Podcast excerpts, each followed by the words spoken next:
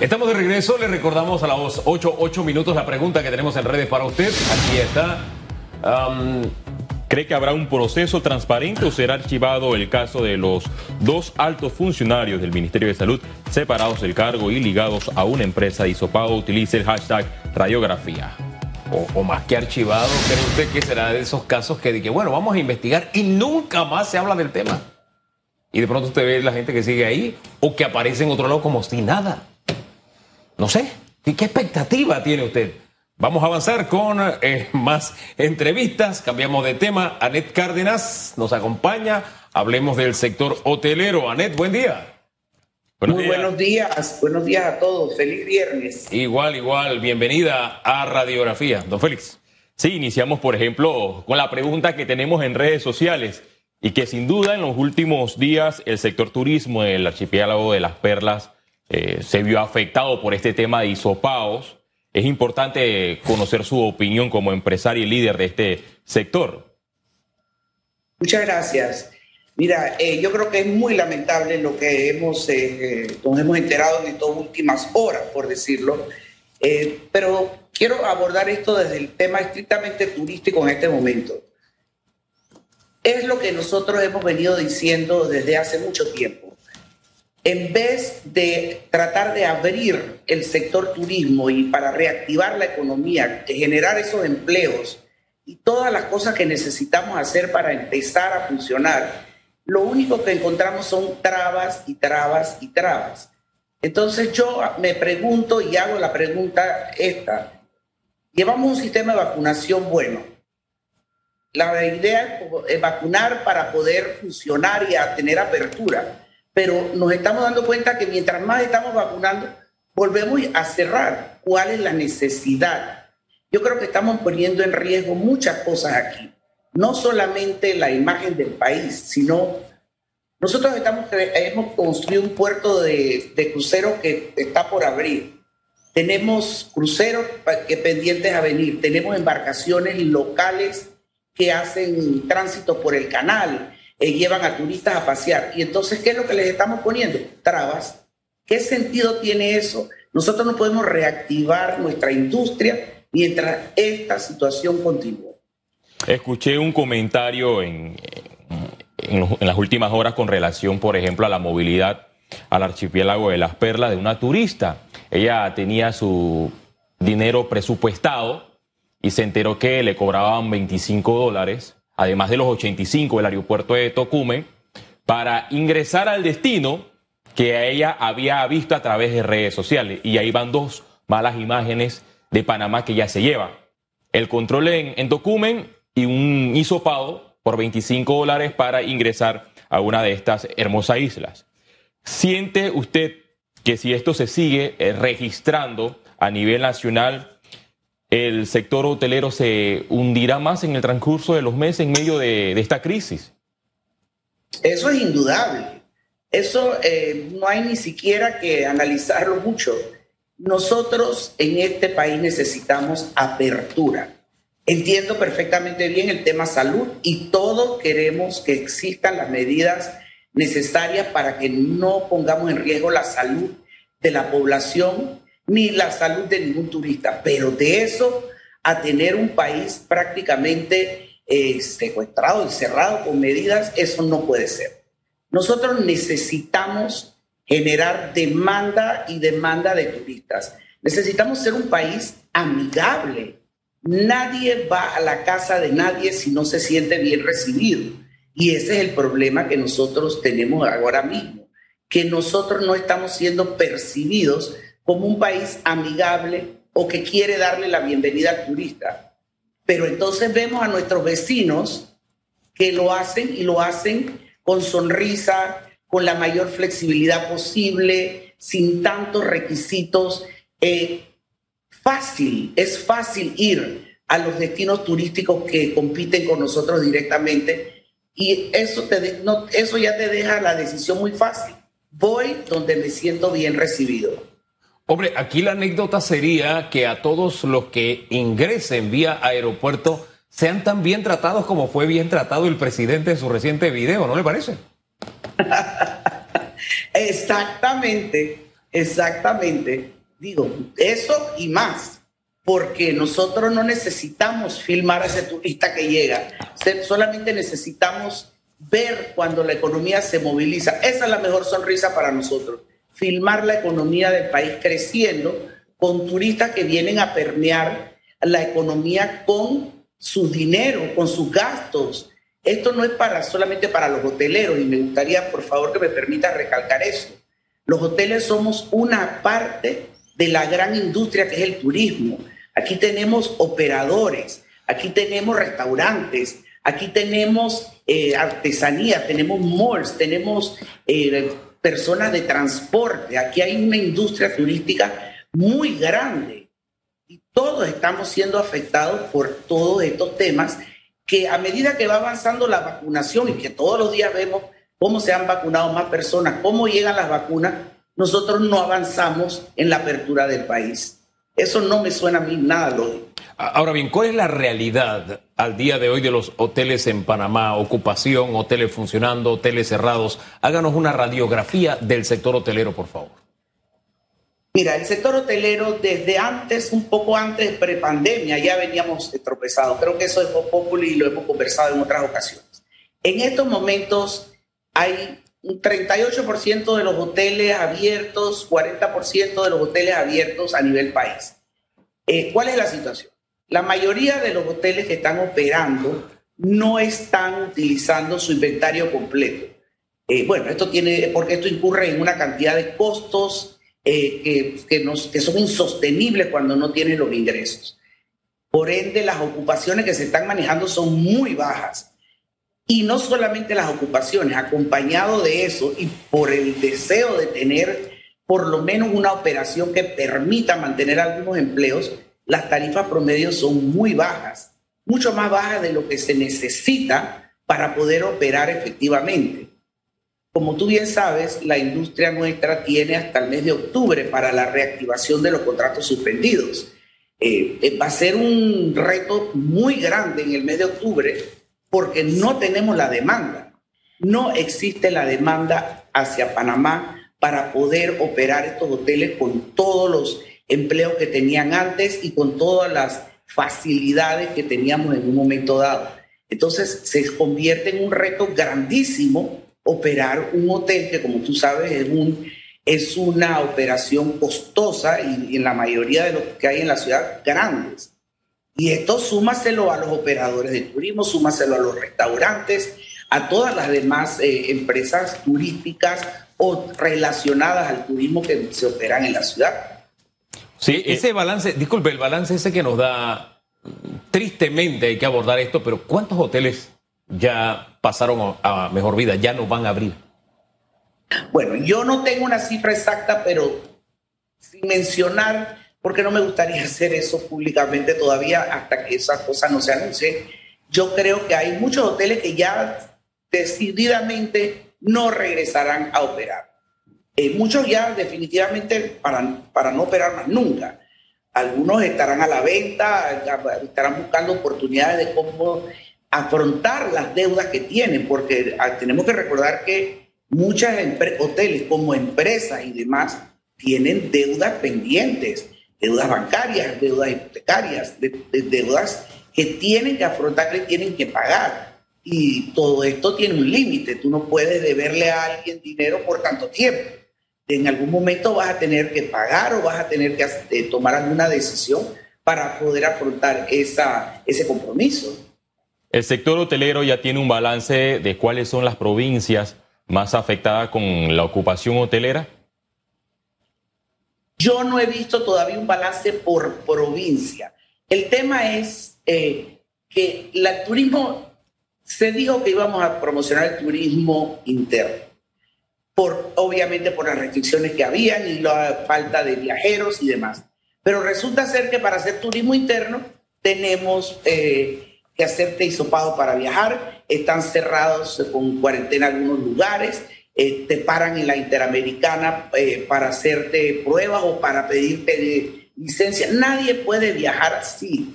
O sea, tú no puedes, nadie se quiere trasladar a ningún lugar, ya sea por forma aérea o por carro o por marítimo, si tú no sabes a qué te vas a tener en el, en el camino.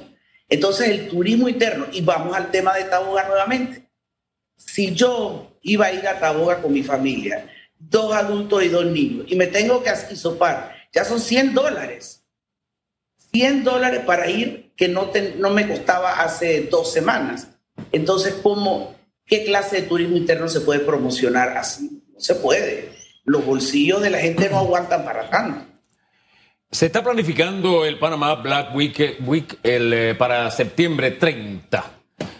¿Tendrá esto algún impacto en, en, lo que era el turismo de compras o turismo de compras no tiene eh, relación con la realidad en estos momentos? Mira, yo creo que es un esfuerzo que hay que aplaudir, porque lo que no podemos es sentarnos de brazos y no hacer nada. Eh, lo que nos tiene que acompañar ese Black Week o ese impulso que se le quiere dar al turismo de compra nuevamente es permitir que la gente llegue a comprar. Y no solamente el nacional, tenemos que permitir que el extranjero venga. Tenemos que flexibilizarle su llegada al país.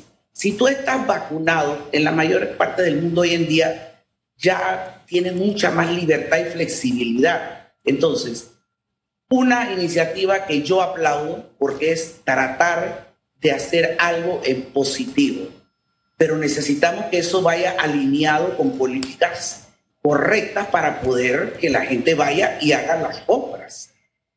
Mientras el, el turismo en Panamá está paralizado, vemos otros países que se están aprovechando de, de esta competencia, porque es una competencia en la región de quién atrae más turistas. Y pongo el ejemplo de República Dominicana que hoy registra eh, un 80% de recuperación en el área hotelera y turística. ¿Qué está haciendo República Dominicana que no está haciendo Panamá?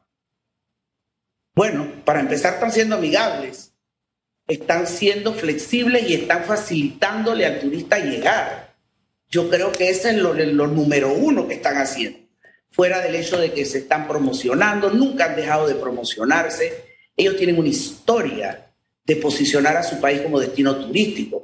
Eh, lo mismo te puedo decir que está pasando en Cancún. Cancún, es, eh, Cancún está haciendo cosas tan creativas que ya hasta la, los hisopados te lo incluyen en la tarifa del hotel para que cualquier tema que, que surja eh, con la parte de seguridad no esté cubierto.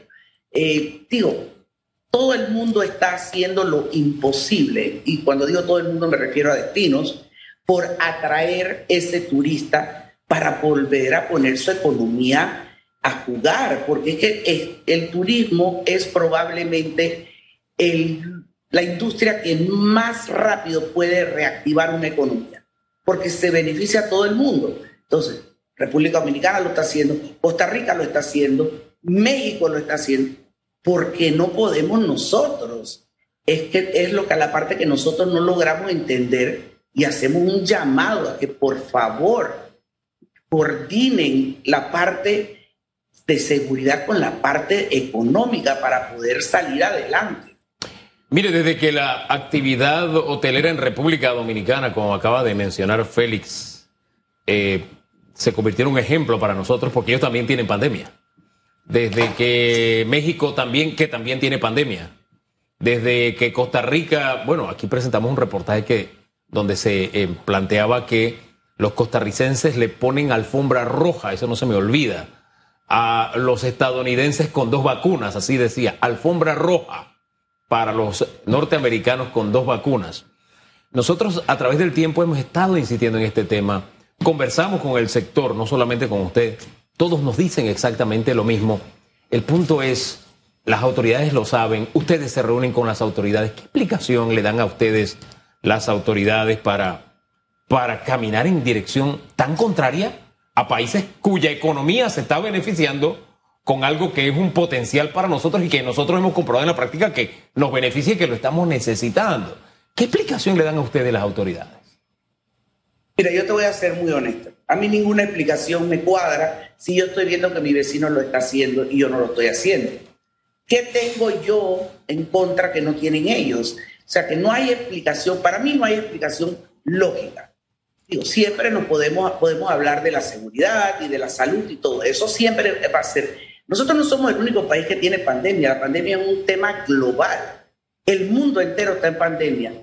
yo siento a veces eh, que nosotros nos estamos agregando una segunda pandemia, la pandemia de no recibir turistas o de, o de no ser amigable para recibir turistas. Entonces, en vez de, de, palear una pandemia, nos estamos agregando otra.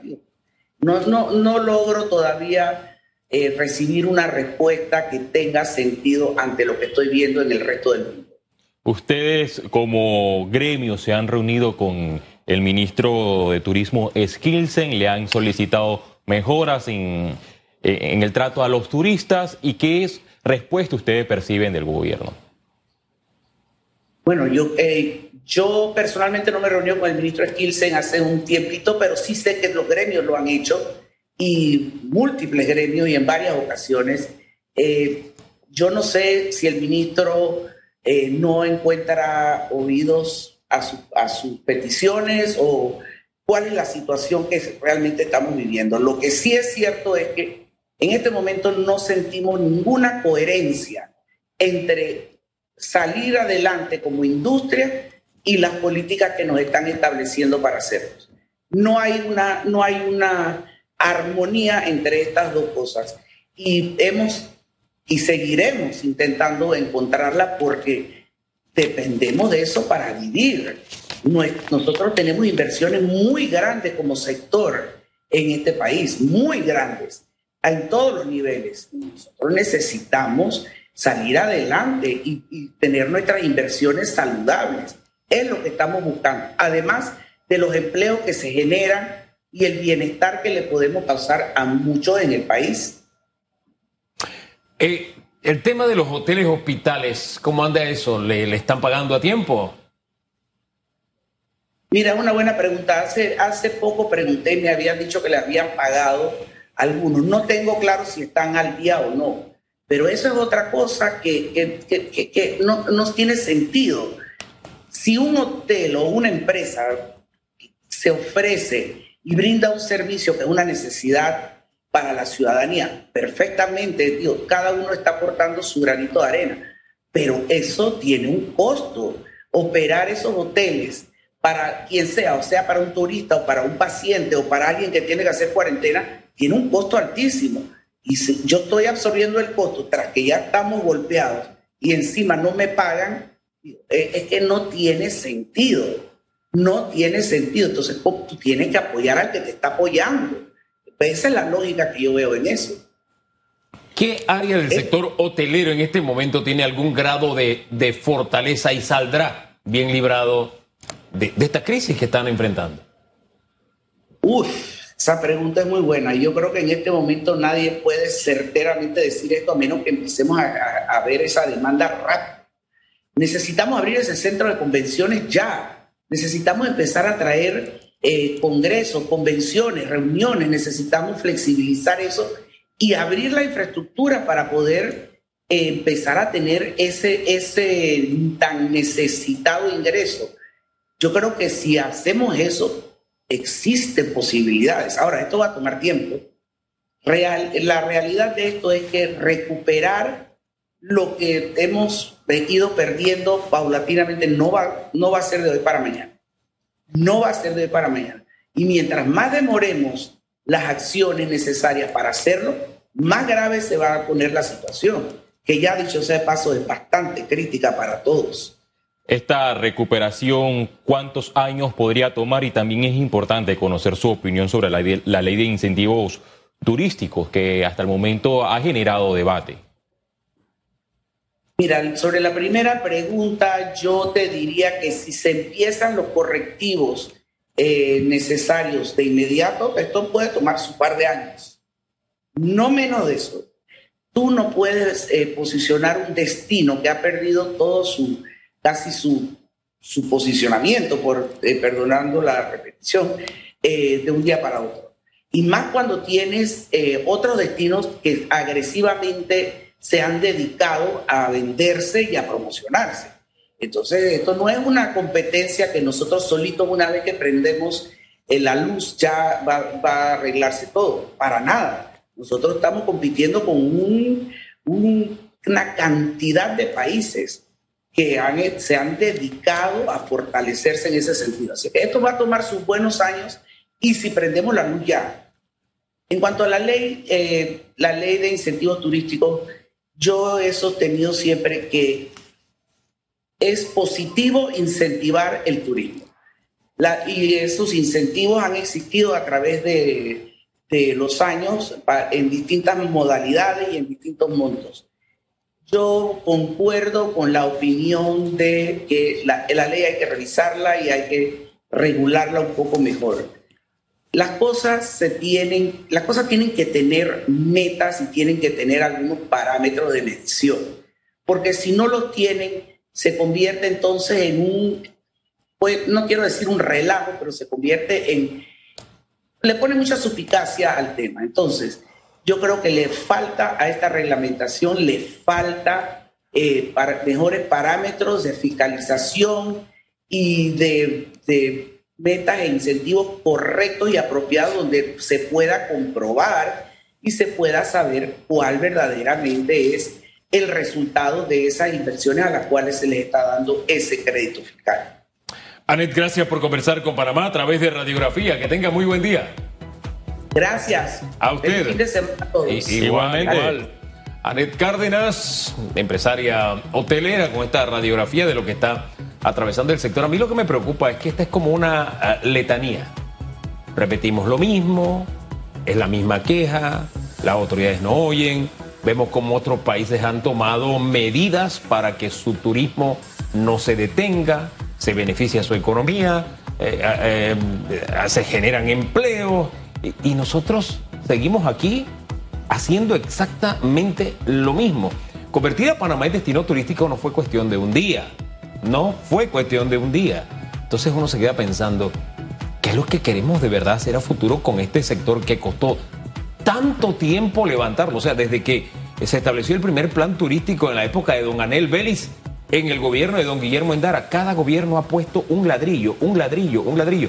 Y de pronto esos ladrillos los estamos echando abajo con esta inacción. Y yo le insisto el caso de República Dominicana porque para mí es diciente. Como ellos tienen un turismo de playa, lo que ellos hicieron es, ¿sabes qué? Los vuelos llegan directamente a Punta Cana, no tienes que ir a Santo Domingo, allá tienen todo un sistema para el tema trabajo, los trabajadores, etc. Y yo me quedaba pensando, acá tenemos también en Panamá un aeropuerto en, en Ribato, ¿por qué no hacemos lo mismo en esa región? Ya esa región tiene en Minera de Panamá una muestra de ejemplo de que ellos pueden manejar bien sus burbujas.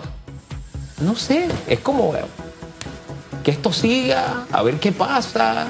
Mientras tanto, ni siquiera pagándole a tiempo a los hoteles hospitales. Entonces, de verdad que es una situación que uno quisiera saber a dónde es que la quieren llevar finalmente. Pero en fin. Mientras otros países de la, región reciben a los turistas con alfombra roja, hmm. Panamá recibe a los turistas con baldosas rotas y, y sopados elevados. Ese es el, comentario. Ay, Dios mío, ay, Dios mío. Pero bueno, son las 8.31 minutos, vamos a la pausa. Regresamos en breve. Ojalá esta letanía termine pronto, de verdad. Se haga algo.